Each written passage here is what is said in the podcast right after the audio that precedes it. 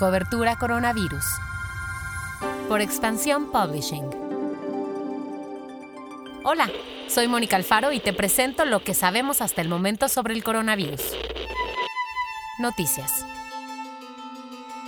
De acuerdo con los datos de la Secretaría de Salud, México ya reporta 531.239 contagios detectados por COVID en todo el país. En cuanto a las personas fallecidas por esta enfermedad, ya son 57.744 en total. La cadena minorista Walmart reportó un incremento del 97% en sus ventas online durante el segundo trimestre del año respecto al mismo periodo del año pasado. Brett Biggs, vicepresidente de Walmart, dijo, la crisis sanitaria ha creado vientos favorables y también en contra para nuestros negocios. Pasamos a lo que pasa en el mundo. La OMS hizo un llamado a todos los países miembros para que se unan a su plan para el reparto justo de la vacuna contra el COVID. Esta iniciativa busca evitar que unos pocos países acaparen la vacuna, algo que se conoce como nacionalismo de vacunación. Bruce Aylward, uno de los consejeros de la OMS, dijo que esperan una respuesta firme de todos los países miembros para el 31 de agosto.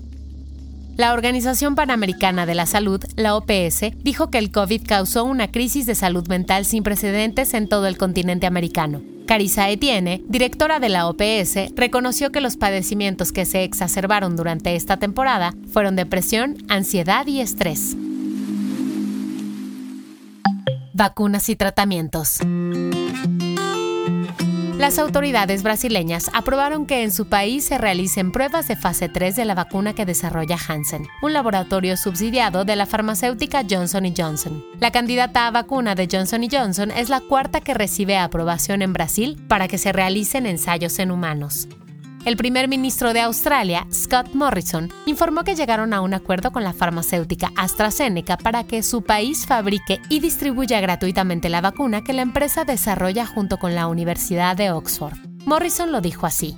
Si esta vacuna es eficaz, la fabricaremos y suministraremos gratuitamente a los 25 millones de australianos. ¿Extrañas muchísimo salir de casa?